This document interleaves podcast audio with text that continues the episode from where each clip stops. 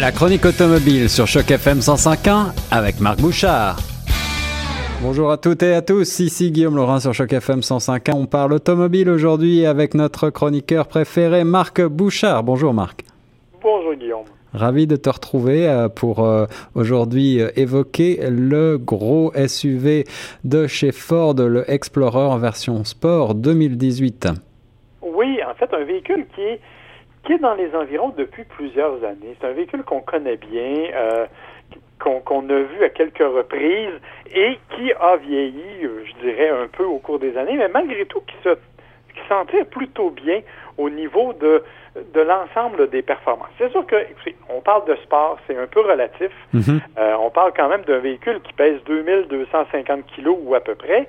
Euh, ça, fait un véhicule qui, bien qu'il soit doté d'un moteur V6 3.5 litres euh, biturbo de 365 chevaux, oui, quand même.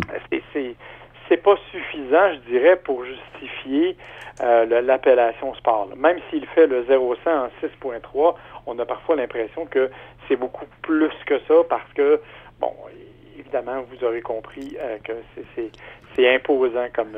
Euh, oui, ce n'est pas une machine à sensation à cause du, du poids, mais peut-être que le plaisir est ailleurs, Marc. Oui, effectivement. Et moi, c'est un véhicule que j'aime beaucoup. Je trouve que c'est un véhicule qui est euh, plutôt mal aimé parce que, justement, à cause du fait qu'il appartient à la catégorie des grands utilitaires sport, on a tendance à lui jeter la pierre en disant, bon, c'est un gros bidule qui consomme beaucoup, qui pollue beaucoup. Alors que dans le cas de l'Explorer, moi j'adore ce véhicule-là pour sa conduite, euh, qui est quand même relativement intéressante. Bien entendu, on s'entend pour dire que ça demeure un gros VUS. Ce n'est pas un VUS pour ceux qui s'intéressent. C'est un VUS monocoque, donc il n'est pas construit sur un châssis échelle. D'accord. Euh, c'est plus un, mélange avec. Euh, parce que la, la nuance, c'est vraiment au niveau de la rigidité du châssis. On a fait un bon travail mais euh, si on est capable de l'améliorer, ce serait encore mieux. Ça veut dire que c'est peut-être moins un véhicule euh, pour aller barouder hors des sentiers battus qu'un un véhicule qui sera pratique l'hiver, quoi. Eh, ben oui, exactement. Mais c'est sûr que euh, c'est un véhicule qui a d'abord une vocation familiale. C'est quand même un véhicule sept passagers. Mhm. donc, évidemment, c'est le, véhicule qui, qui offre beaucoup d'espace de chargement. Là. Quand on, le regarde comme il faut, on parle de 1800 litres euh, de, capacité de chargement euh, quand on a les deux rangées arrière abaissées. Euh, ça commence à être beaucoup. Là. Ah ouais, là ce sont des, sacrés, atouts, Marc, mais je sais qu'il y a aussi beaucoup de concurrence sur le segment. je me rappelle avoir loué il n'y a pas si longtemps un, grand Dodge, et puis je sais qu'il y a aussi, bien sûr, les constructeurs coréens, les Allemands et bien d'autres. Oui, en fait, sauf que dans le cas du Ford, on a vraiment, ben, contrairement au Dodge, par exemple, le Dodge, le concurrent le plus direct serait probablement le Durango, euh, pour lequel on a vraiment misé beaucoup sur des capacités de travail et des capacités de remorquage. Ce qui est peut-être moins le cas euh, de l'Explorer. Il est quand même capable de remorquer.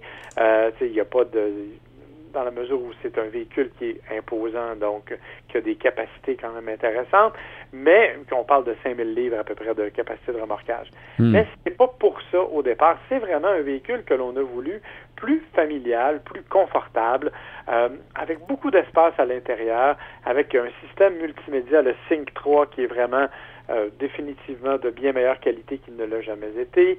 Euh, donc, on a vraiment misé davantage sur cet aspect-là chez Ford que sur la capacité réelle de travail. Bien qu'il en ait une, ça, il n'y a aucun doute là-dessus. Le problème, c'est que dans le cas de l'Explorer Sport, on parle d'un véhicule qui n'est pas donné. Là.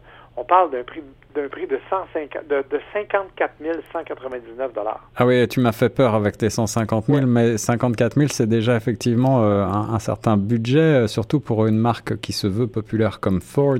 Alors, euh, quels sont les atouts, à part ce moteur de 3 litres 5 ben, En fait, moi, ce que j'ai beaucoup aimé de ce véhicule-là, c'est entre autres son confort.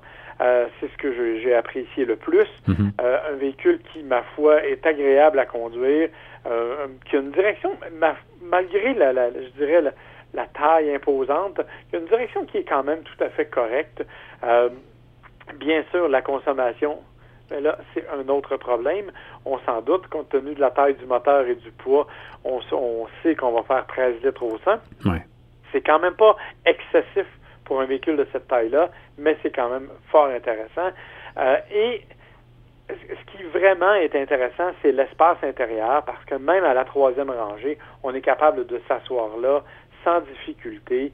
Euh, c'est un, un, habitacle qui est très silencieux, avec une belle finition, un bon rouage intégral. Euh, donc, honnêtement, c'est c'est un véhicule qui est qui est un bel ensemble, homogène, un peu vieillissant cependant à certains éléments, à certains égards. Euh, notamment, bon, certains éléments du tableau de bord qu'on a l'impression qu'ils ont été tirés des anciennes versions d'il y a cinq ans. Hmm. Euh, ça, ça va être rajeuni parce qu'on sait que l'an prochain, il devrait y avoir un nouvel Explorer. Donc, ça va amener probablement un peu plus de modernité. Mais dans l'ensemble, c'est un véhicule qui, je pense, euh, a avantage à être mieux connu. Mais encore une fois, je vous l'ai dit, on parle de 54 000 c'est quand même pour la version sport. Hein.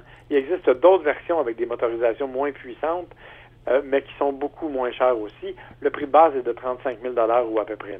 C'est ça, donc on peut quand même trouver un véhicule de fort belle contenance euh, qui euh, permet également à, à cette passager de prendre place pour un budget plus raisonnable avec certainement aussi un budget carburant un petit peu plus raisonnable pour les versions de base. Alors Marc, pour finir, s'agissant d'un véhicule qui est sur la fin de sa carrière, est-ce que tu sais si l'on peut éventuellement négocier des bons tarifs chez Ford? Ah ben, c'est difficile à dire parce qu'actuellement, ben, comme, comme tu l'as vu, Ford est vraiment dans une période, euh, je dirais, euh, assez mouvementée de son histoire. Euh, on vient d'annoncer qu'on abandonnait les berlines en Amérique du Nord pour se concentrer uniquement vers les VUS, justement. Donc, je ne sais pas trop. Et on sait que l'Explorer va arriver bientôt avec une nouveauté. Je suis pas certain qu'on va vouloir laisser aller à tout frais les gros VUS qui font la renommée. Je pense qu'on va quand même s'en tenir à un prix raisonnable, d'autant qu'il n'y en a pas tant que ça sur le marché. Euh, donc, ça va être probablement plus difficile d'aller négocier. Malgré tout, écoutez, il y a toujours des périodes où on peut le faire. Les fins de mois, en général, c'est toujours plus intéressant parce que euh, les, les vendeurs et les concessions doivent atteindre leur objectif. Donc, les fins de mois, c'est généralement le meilleur moment pour aller négocier un véhicule neuf. Eh merci Marc pour ces euh, conseils pratiques et euh, j'espère qu'on aura le plaisir de te retrouver très vite pour une prochaine chronique.